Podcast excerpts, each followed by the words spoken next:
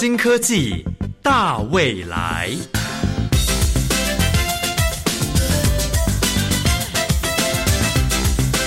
科技的进步让你看得见未来，深入浅出的介绍让你听得懂科技。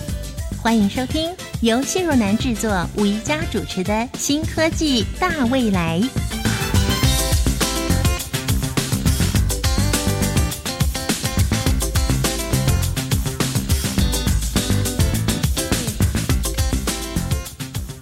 朋友，你听过“要活就要动”这句名言吗？其实很多的文明病都来自于我们很少去运动我们的身体。在今天的节目中呢，宜家要为各位介绍的这项研究可以帮助运动选手，甚至我们每一个人如果有需要，可以测量我们的脚底的压力。这是一项智慧压力运动鞋垫。这是由国立台湾体育运动大学邱志辉教授以及黄志豪教授两位率领团队共同研发出来的。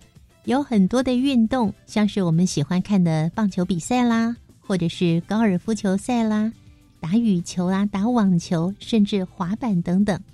身体的重心运用是非常重要的。不过呢，过去的运动员并没有办法得知。自己身体的重心是如何运用的，所以只能够用目测跟经验来判断。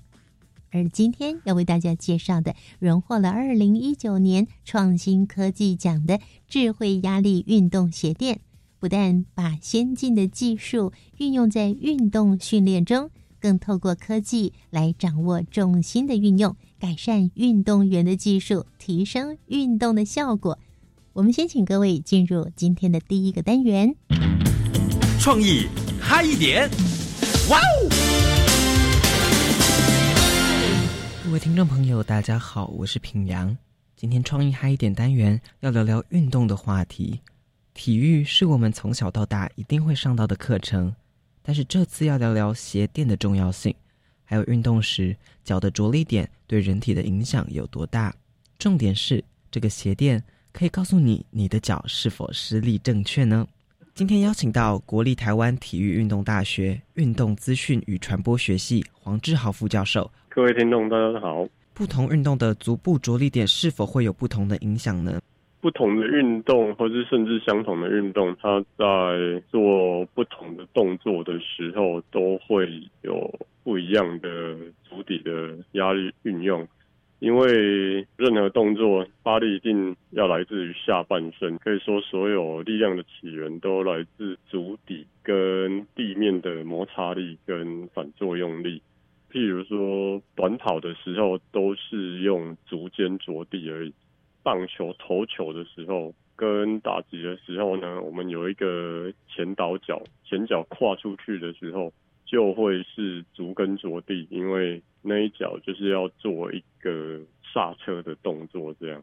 然后，例如说我们在打棒球到垒的时候的那个启动，因为到垒本来是站侧面，但是当你要启动的时候，脚的内侧来发力来做一个像横向侧面的启动，这样。所以不同运动对于足底的重心的运用要求相差很大的。教授，您刚有提到说上半身的动作来自于下半身的施力，像是有些动画会是下半身根本没有着地，或是没有一些支点，他们又可以挥出很大的动作，这种是不是其实是不科学的？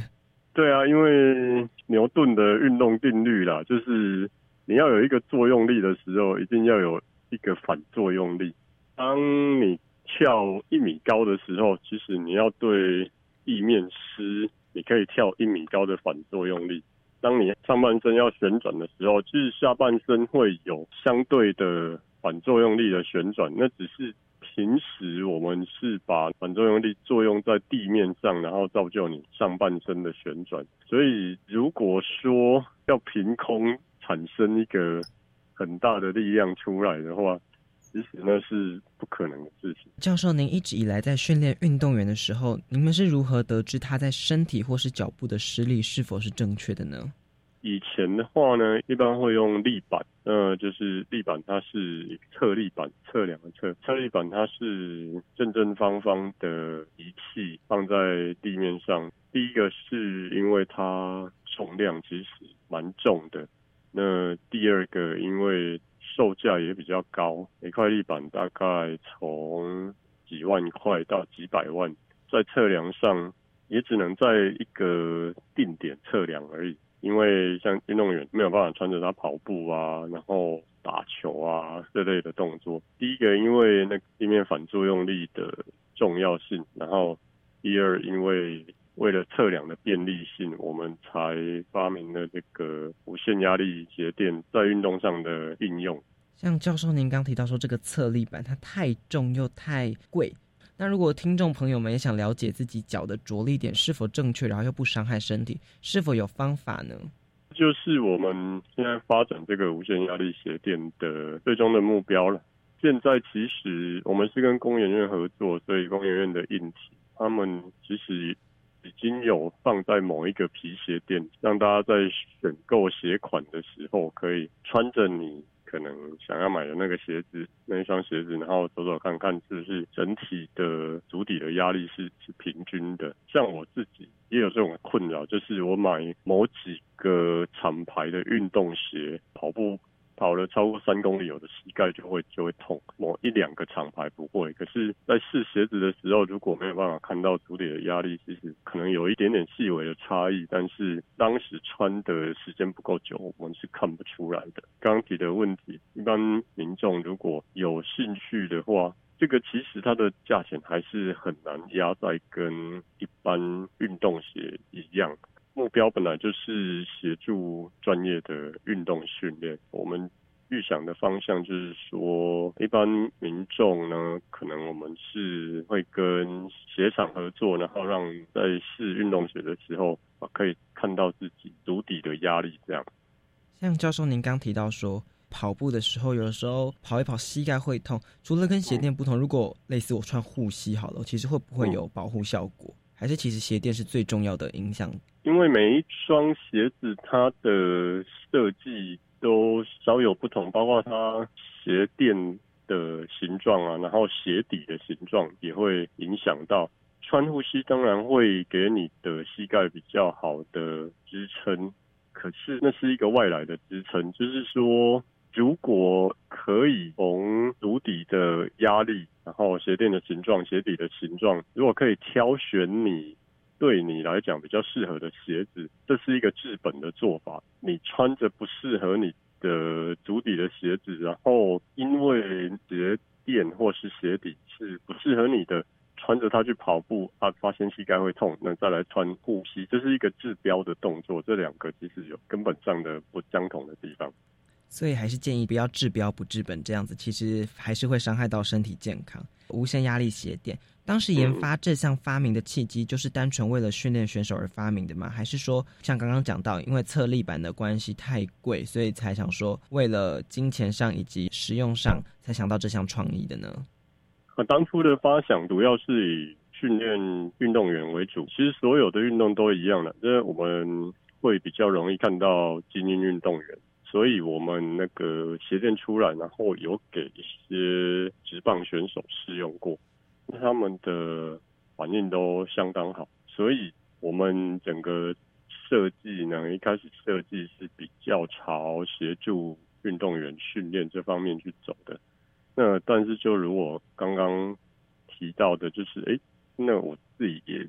发现好像有这一方面的问题。那其实运动科技就是这样，除了协助精英运动员之外，如果可以帮助一般人他们在运动的过程中可以更舒适，然后更健康，其实是更大的贡献。因为毕竟这一个数量是是更大的，所以我们就是开始朝那个一般民众也可以使用的这个方向来前进。对啊，因为这个鞋垫我有查资料，他说它是可以直接测量您的着力点，然后立刻从手机的 App 去了解到，哎，你的施力是不是对的，然后让这个训练选手的时候，教练可以更准确，然后快速的去改正选手的施力点，这样子的话可以减少受伤的风险，然后又可以增加运动的效率。这项发明是否未来有可能扩展到除了职业选手以外，一般的学校的系队、校队是否也会使用得到？我觉得东西做出来，然后非常的昂贵，推出之前市面上也是有无线压力鞋垫的，但是它双接近十万块。所以我觉得对训练来讲，反而变成一种阻碍，就是啊，好像连运动训练都有阶级制。我们希望啊，可以从一个价钱比较平实的硬体入门系统来进入这个市场之后，然后其实因为它价钱比较合理，就可以像除了棒球之外，高尔夫啊、网球啊、羽球啊，其实都可以做这方面的运用。回过头来讲，当你用用在更多的场域，然后更多不同的运动，甚至更多不同的层级，就可以收到更多的资料。那么收到更多的资料之后呢，我们就可以建一个更有用的资料库来跟使用者说：，哎，依据你的层级、年纪，然后性别，你的适合的训练是怎样，然后你脚的运用是不是在这一。个层级的这一个 group 的合理的范围，然后就是适合你的合理的训练量，这一周还可以做多少，然后怎么样是不会受伤，然后又最好的范围这样。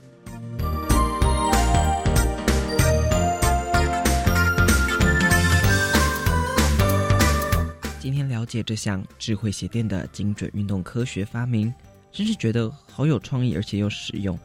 只要穿上智慧鞋垫，就可以准确测量脚的着力点那一点点的差别所在，让训练能够更快速找到改正的方法。我们非常谢谢黄志豪教授的说明。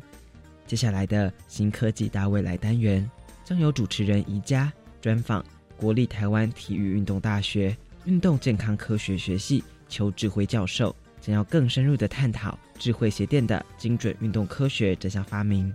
我是平阳，拜拜。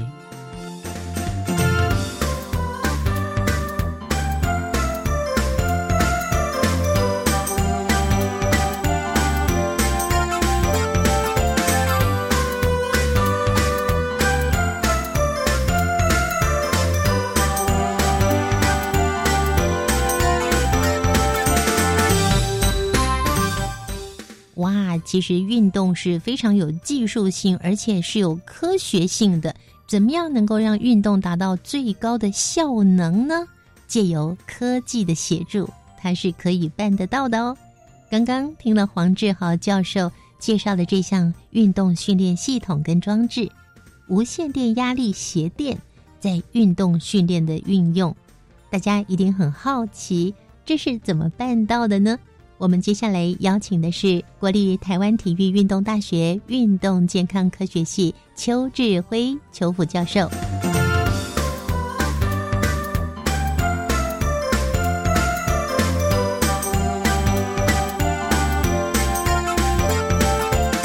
无线压力鞋垫主要是透过微小化的的一个工业的能力，把很大的一个金属转移到自己的鞋子里面。我们可以依照每个人的重心的转移的变化，然后足底压力的转移的变化，然后得出各客观的数据，让运动选手以及运动教练可以马上知道自己在做每一个动作的时候，他是不是呃呈现正确的发力姿势，自己的重心的转移、压力的转移是不是正确。所以我们可以用这个方式来找出选手的缺点以及弱点，然后并且告诉他们的真正优点在哪边，针对这些东西做一些全方面的加强。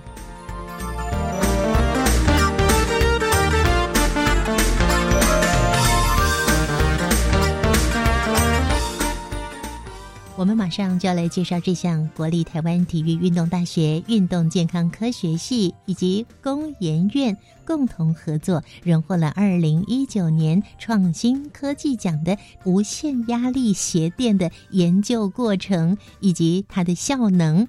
我们邀请到的是国立台湾体育运动大学运动健康科学系的邱志辉副教授。邱副教授的研究针对营养学、激励体能训练。以及疲劳监控。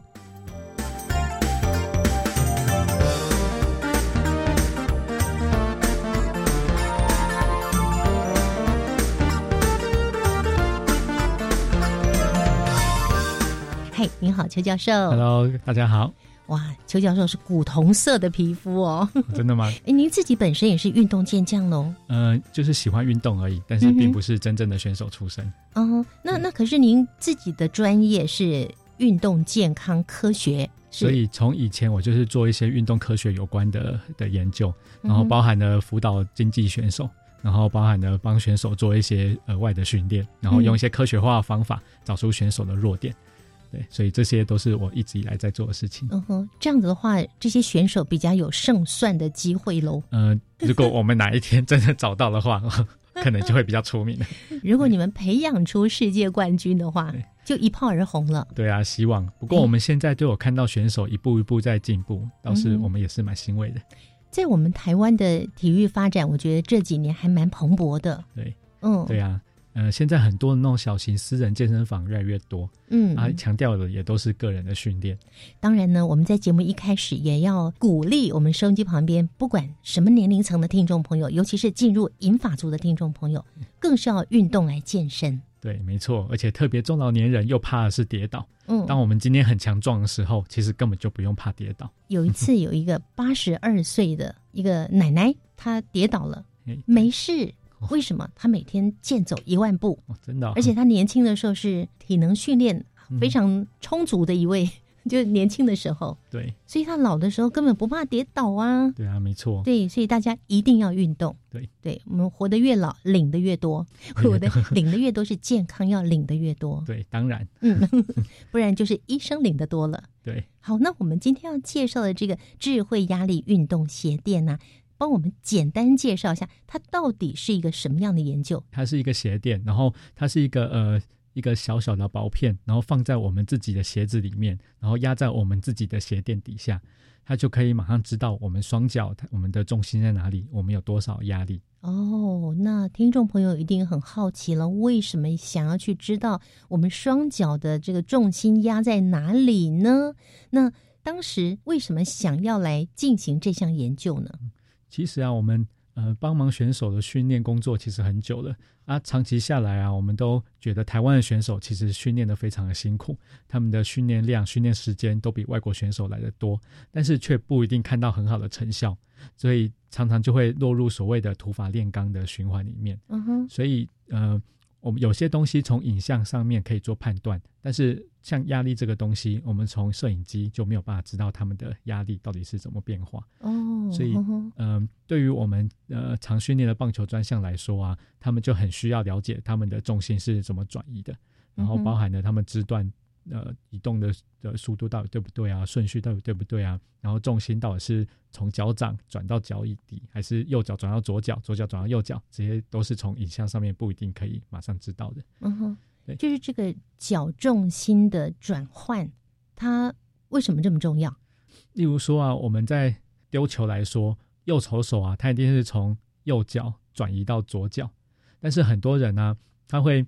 呃，球还没有开始丢的时候，他的重心就已经先转移到前面那只脚，这样子就是所谓的变成用上半身来丢球，嗯，这样子他力量就不会正确的传导，嗯哼哼，对。然后拿达吉来说也是一样，他要从后面那只脚转移到前面那只脚，他转移的时间点到底对不对，或者是转移的力量的百分比到底对不对？是。这些其实用肉眼或者是摄影机都看不出来的，嗯哼，所以我们才希望设计一个这样子的东西。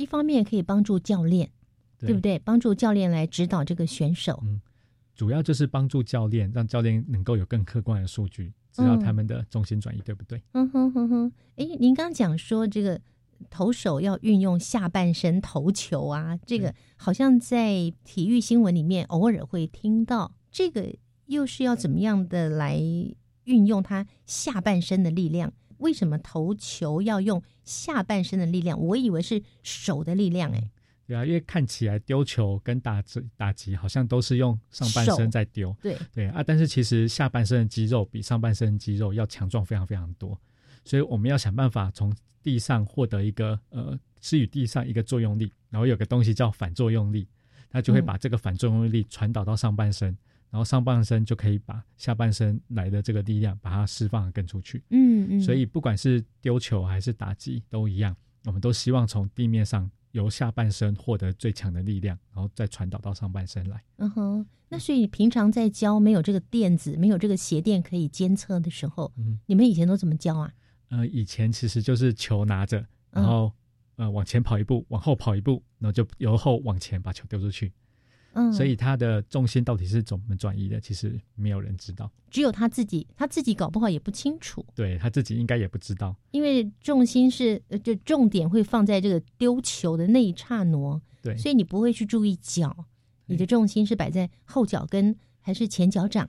对，就是它的呃重力的分布。嗯，对，所以我们不止量重心啊，我们还有它呃到底身体体重了多少，通通压在右脚还是压在左脚上面。嗯哼，好啊。那其实大家一定很好奇，这项智慧压力运动鞋垫它究竟是怎么样研发出来的？来给我们介绍一下喽。好，这个啊，主要是我们跟工研院的一个合作啊。工研院其实现在已经有呃类似这个科技，它就是把一个呃侧立板，一个平常侧立板可能会有呃二三十公斤重，然后很大的一个铁片，然后把这个铁片微小化，然后嗯小到我们可以在鞋垫里面装八十八个侧立板，侧立板就是是什么东西啊？呃把它想象成是一个体重计，嗯但是它可以呃确精确到它可以量到呃一秒钟量一千次的体重计，所以一秒钟量一千次的体重计。对，嗯。所以它就可以站上去以后，就可以知道它的每一个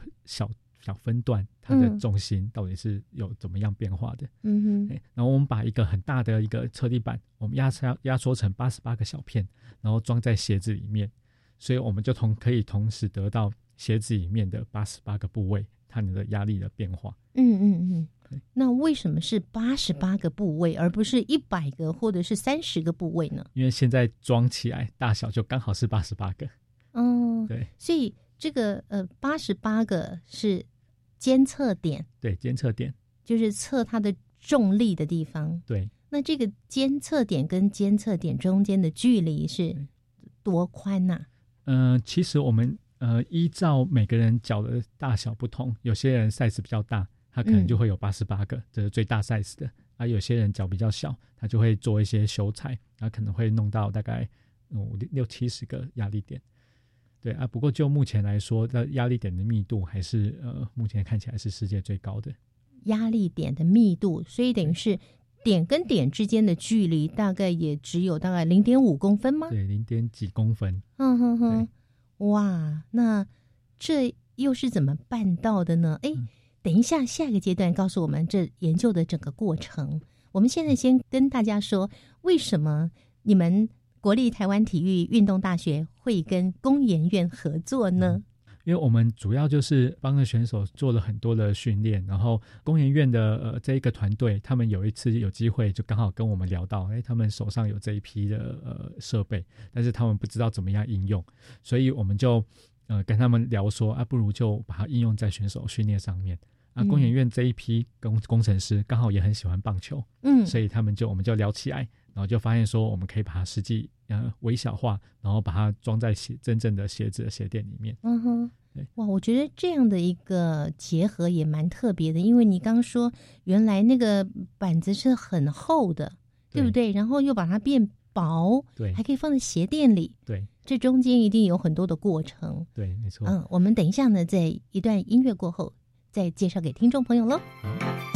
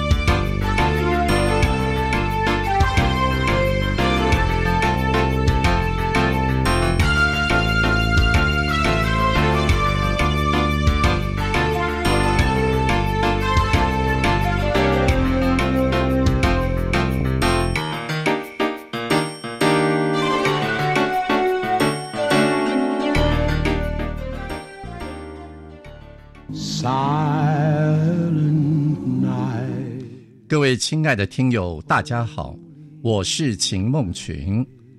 今年无论您遭遇多少挫折与痛苦，一切终将成为过去。祝大家圣诞快乐！让我们在爱中一起成长。别忘了收听每个星期六早上八点到九点的《爱的加油站》节目。我透过接待家庭计划，可以学习跟不同文化背景的人交流，练习口语表达。我觉得可以拓展国际视野，并认识不同国家文化的价值观。有兴趣参与国际交流的民众，欢迎参加线上培训课程，不受时空限制，在家上课也能成为友善台湾境外学生接待家庭专案计划的一份子。以上广告由教育部提供。台艺大最近举办第五届大台北艺术节，有很多场国际级的艺术表演，好棒哦！我想要一次看个够。十二月十八号公益演出的跨界意象，包含戏剧、音乐、国剧、舞蹈，特别展演《梁祝》《蝶恋》《夏康舞曲》，可以一次满足视听飨宴。那我要赶快来向国立台湾艺术大学索票。以上广告由台艺大提供。加外加外，阿玛波拉，扎根格玛西卡斯达斯，的加古拉布古列列。大家好，我是来自台东的胡代明，这里是教育电台。那罗哇那咿呀那呀哦哎呀，那是你呀鲁玛的呀恩哦，朋友们就爱教育电台。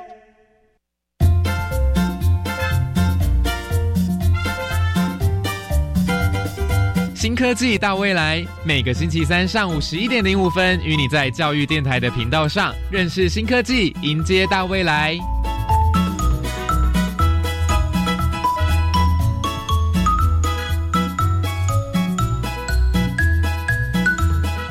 新科技大未来节目。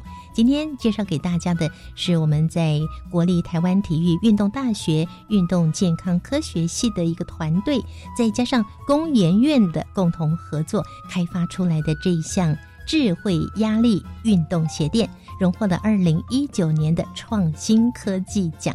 未来呢，可以帮助更多的教练呢训练出很厉害的运动选手哈。那。我们今天邀请到的呢，就是国立台湾体育运动大学运动健康科学系的邱志辉邱教授。好，邱教授，再来给我们介绍一下你们所研发出来的这个智慧压力运动鞋垫，这整个的研发过程是怎么样的呢？开始于哪一年呢？我们大概是一八年左右就开始呃。跟工研院提了这 idea 以后，其实我们马上就开始进行了。二零一八一八年那附近，所以二零一九就就就得到科技部的创新科技奖嘞，就是我们速度好快啊，还蛮快的。对，所以呃，我们那时候就是呃，其实呃，失败的尝试没有很多，我们好像做了几次以后，我们就实际把它应用在呃我们的。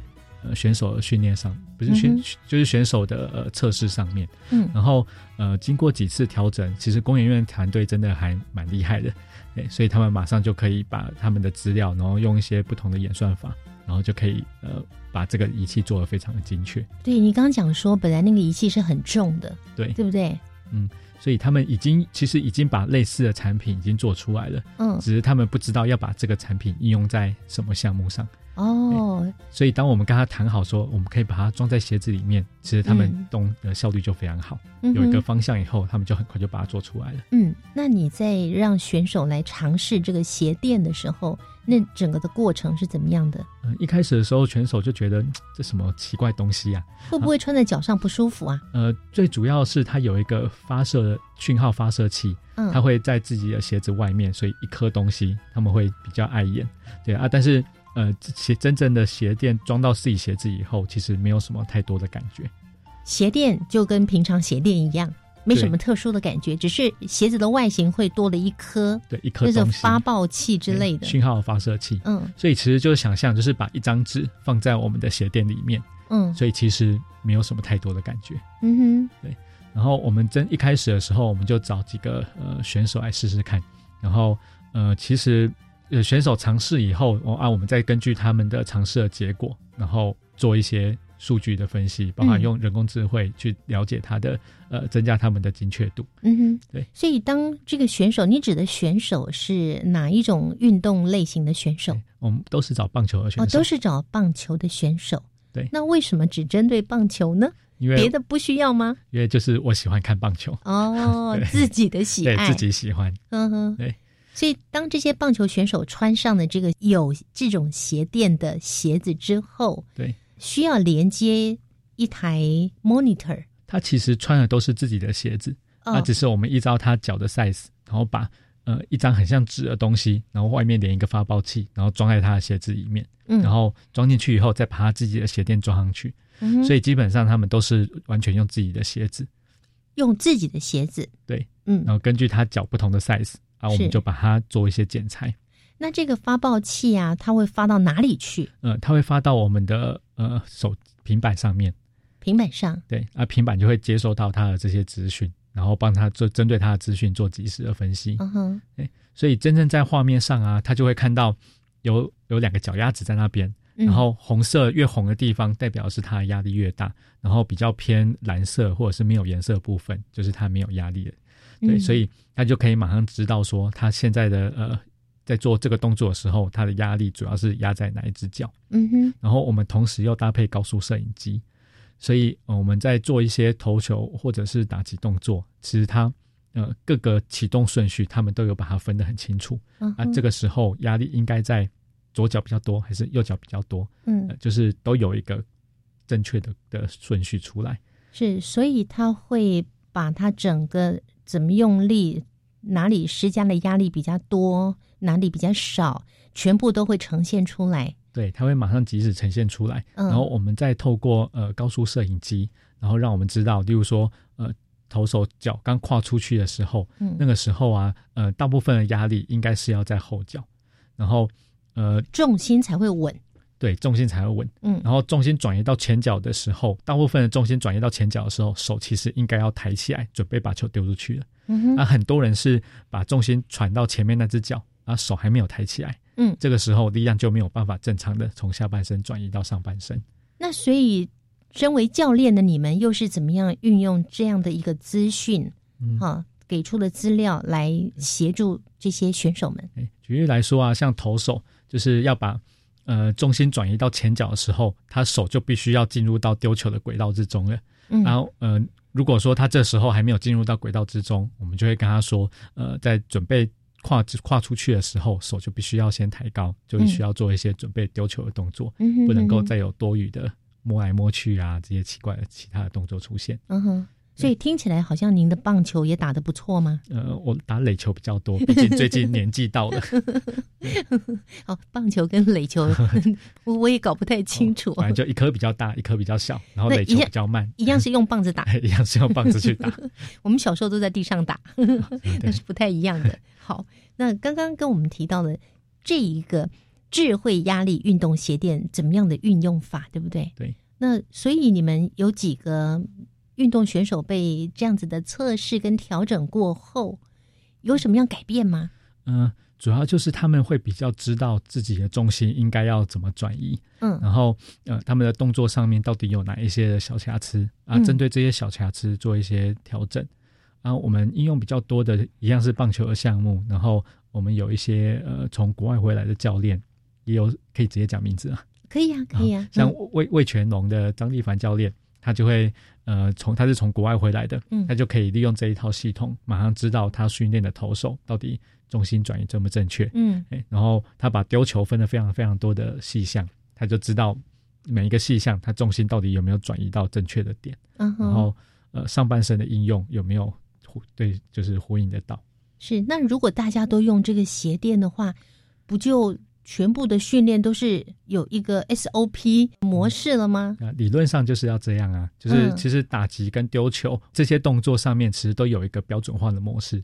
但是一一个选手到底有没有真的做到这样子的模式，其实选手可能自己也不知道，教练自己也不知道，所以必须要用仪器去测量它。是，那过去一直都是没有仪器的嘛，对不对？过去都是用很重的、很大的那个测力板去测量。嗯所以他在一个实验室的环境，他脚踩的也是不一样的土，他可能踩的是一个硬硬的金属，嗯。所以真正在做动作上，他们就有可能跟实际的动作会跑掉，哦会不一样。所以以前也是有这个侧立板的，对，以前有类似的装置，嗯。对，但是就是他们跟实际的棒球场又不太一样，嗯，所以选手的反应就是站在一个滑滑的金属上面打球，感觉好像怪怪的，嗯哼跟实际穿着钉鞋站在红土上面丢球打球、又是完全不一样的感受。嗯嗯是，所以我们刚刚讲的这个测力板，一个是第一个字是测量的测，对，第二个字是力量的力，力量的力对不对？板子的板，板子的板侧立板。所以过去其实也是有用测力板，对就像一个钢板一样放在地板上，对然后去测它的这个压力到底放在哪里。对，那个用了多久？嗯，其实过去十几年、二十年都有在使用这一套装设备，哦对，，所以以但是不一定用在棒球上啊。那个红叶棒球队很久以前那没有这个东西，呃，可能这几年也都没有。嗯，对。那所以这样子的一个方式，它也是也会连接到一个荧幕，去看出它的用力点在哪里吗？对，我们会直接哦把这个荧幕秀在选手的前面，然后也让他自己看对，让他自己跟教练都可以马上知道他的动作有什么问题。嗯哼哼。可是缺点在哪里呢？您刚刚说，就是那个环境哦，不一样。对，之前的那个测力板啊，它是就是专专门用来做实验的啊，所以它跟棒球的棒球场实际的环境会完全不一样。嗯嗯嗯例如说投手丘，它其实是有一个高度，它是一个小土丘。嗯那实验室的环境，它就只能在一个平面上面去去丢球，嗯所以那个感觉是完全不一样的。嗯哼，是，所以原来的这个侧立板又厚又重的侧立板只在实验室里面，对对不对？来测试。那除了你刚刚说那个环境不一样之外，哈、那个脚的触感不一样之外，对，还有其他什么样的限制吗？嗯、它需要连接很多的电线，然后需要连接一些，所以就是它没有办法真正搬到棒球场的中间，因为光嗯电线要牵就会牵很久。哦，然后它只能在一个平面，它不能倾斜。嗯倾斜的时候它就测准。不准对，就好像体重计，我们放在嗯斜坡上，它也会测不准是一样的。所以这也算是它的一个困难哦，对不对？它限制比较多。对，限制很多。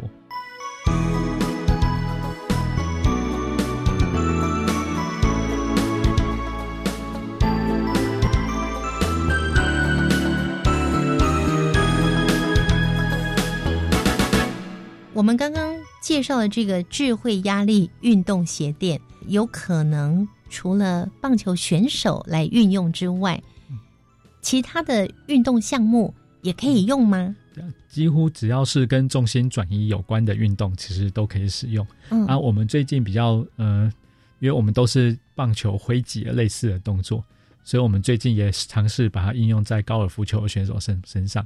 嗯哼对，但是除了高尔夫球选手以外啊，其实像呃跑步的啊，各式各样丢球啊、冲刺啊这些项目，其实也都可以使用。嗯，那您都有试试看吗？呃，都还没有，都还没有，为什么呢？因为每一个项目其实它有一个动作的 SOP，啊，嗯我们目前只了解棒球，所以我们棒球以外，像高尔夫我们就不会打，因为他们的重心转移跟棒球是不太一样的。嗯哼，所以我们目前的研发阶段是先把棒球弄到很精确了，那、我们嗯再下一步才会往高尔夫。嗯哼对，所以每一个项目其实都不是很好跨过去。嗯，所以在棒球的这个部分，除了投手之外，那个打击手对也是一样，要去测出他的足底的用力的部位吗？对，没错，就是我们嗯目前同时测了投手跟棒球的打者。嗯哼哼对，然后光这两个项目，其实我们就花了非常多时间了。哦，对所以在整个研究过程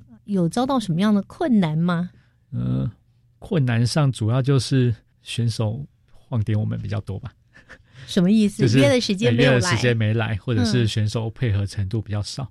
啊，其实现在的困难点倒是跟其他的东西比起来，倒困难点倒不算太多。嗯嗯嗯，对。所以整个研究过程，除了运动选手约的时间没有出现以外对，几乎没有碰到什么样的困难点。主要就是还是要感谢工研院的团队啦，工研院的团队他们真的很专业，然后他们的呃带来的产品信效度也都非常非常好，所以遇到问题他们也都可以马上要解决。嗯，那所以这一项智慧压力运动鞋垫，它是未来想要只是用在训练阶段呢，或者是？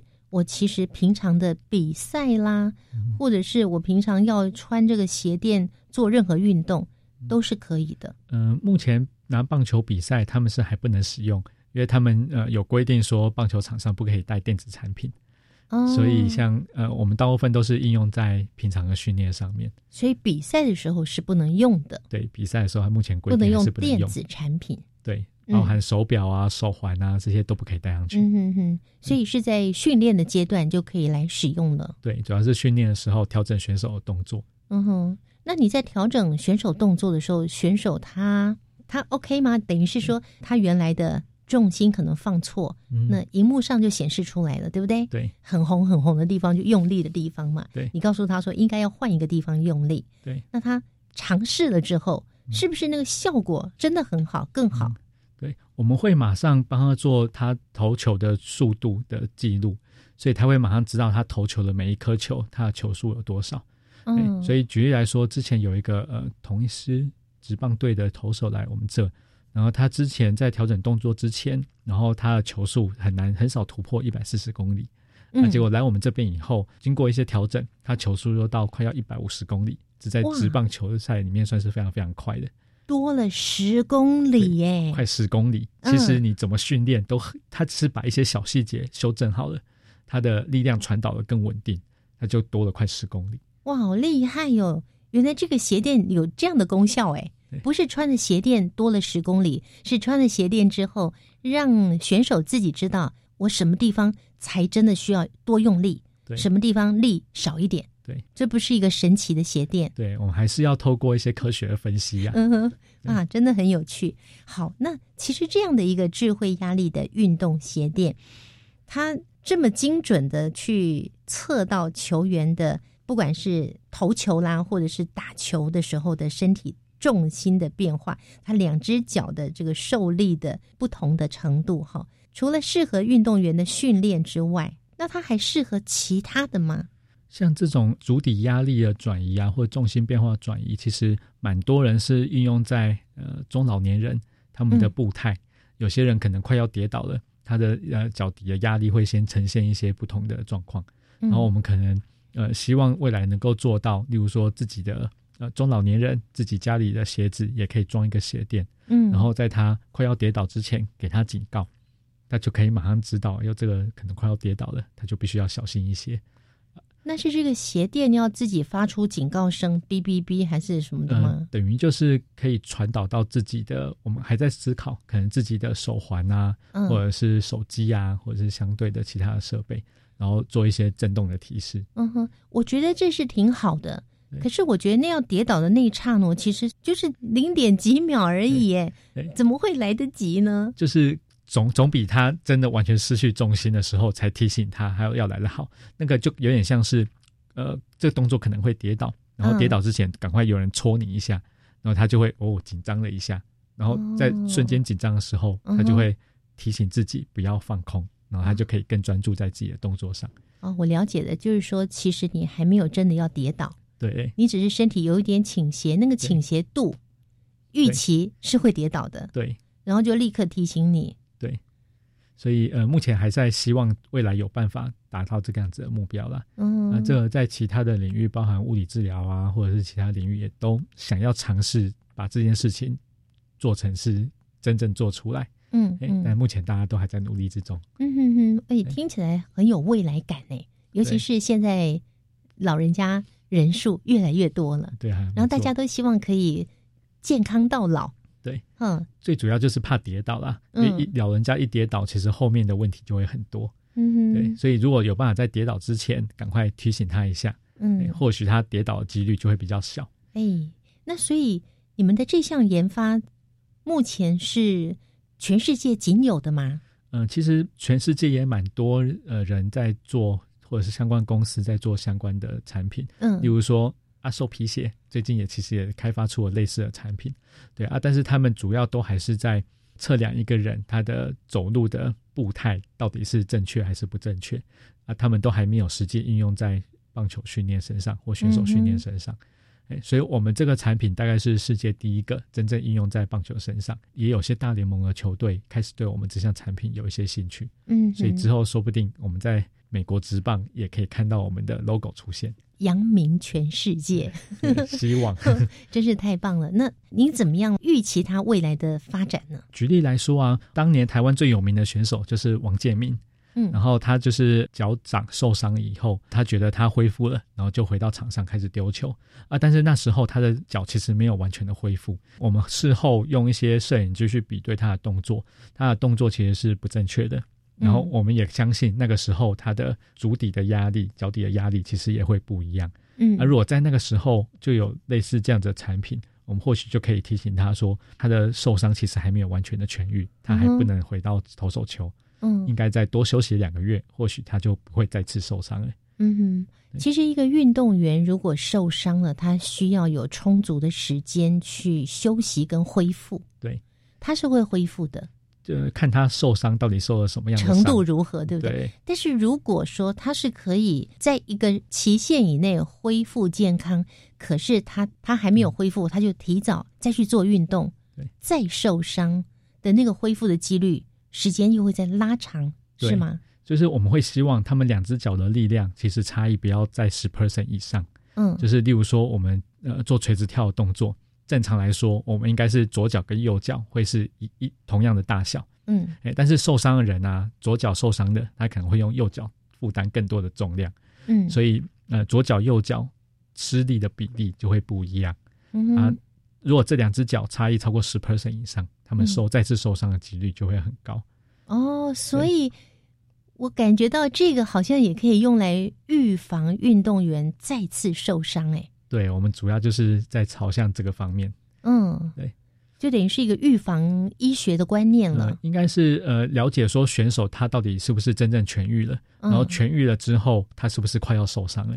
当两只脚的力量差异，例如说右脚今天很累，左脚很很轻松。他的压力可能都会放在左脚身上，嗯哼，对啊，这个时候他再去跑步啊、冲刺啊、打击啊，他可能就会受伤。嗯哼，那所以其实运动选手在训练的过程中，你今天在接受访问的一开始有提到，我们台湾的选手训练的时间比别的国家还要长，而且呢，训练的辛苦程度跟训练的量都比别人长。可是呢，我们不见得有别人那么好的成绩。对，就是我们常常会呃没有办法知道他们真正的弱点在哪里。然后像呃，如果左右脚的压力超过十 percent 以上，其实选手自己也不知道，教练用看的其实也不一定看得出来。嗯，所以我们就希望透过产品能够帮他们做一些真实的检测，嗯，让他们能够有更客观的数据。再多举几个运动的例子，你刚刚讲那个王建民的例子，我想听众朋友就听得就很明白。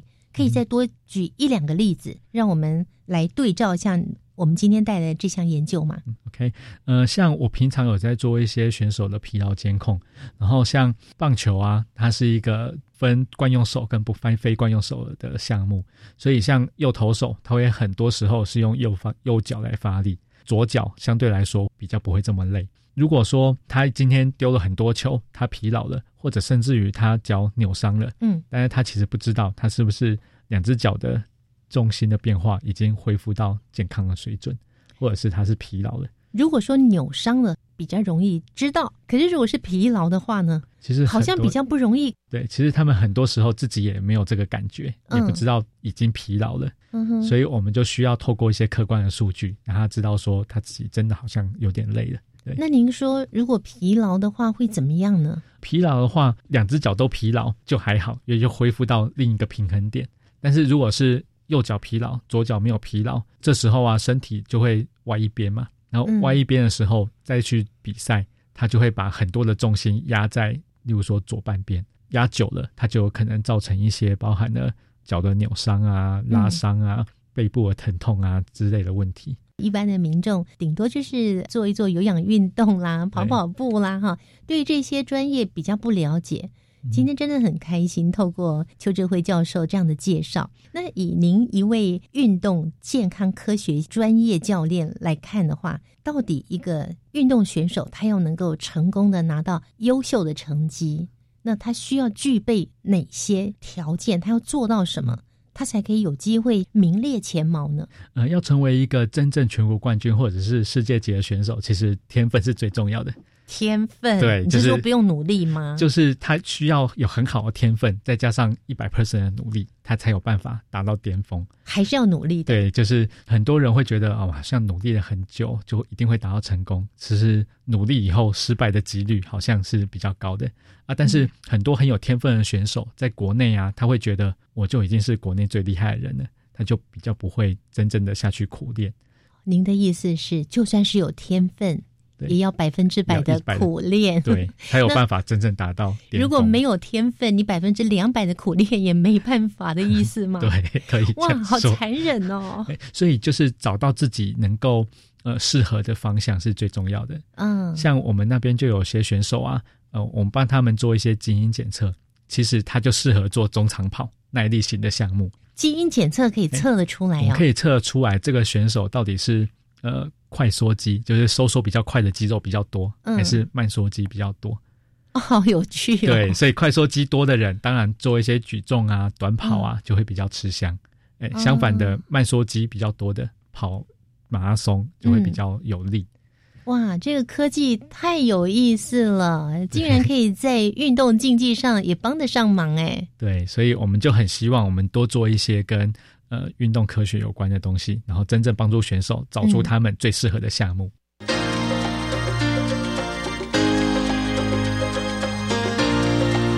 科技好生活。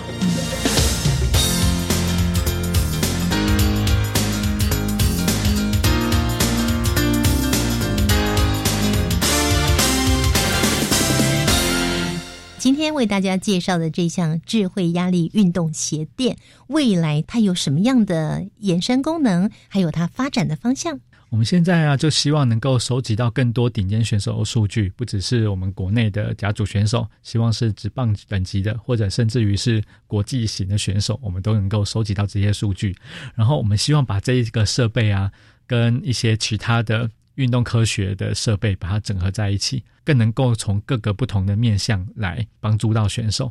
举例来说，我们团队其实呃也研发一个东西，它叫做 Karma Zone，就是如果去看棒球的话，它会旁边有一个九宫格，然后它会有球，看它投手今天丢在哪一个点。过去都是从国外买的，用雷达去去扫射，一年大概要。一百万台币上下，嗯，而我们这个仪器啊，是用六个高速摄影机加在球场的四周，所以它可以呃从各个角度用光学的原理，马上知道球的进雷点到底在什么位置。哦，你们研发的吗？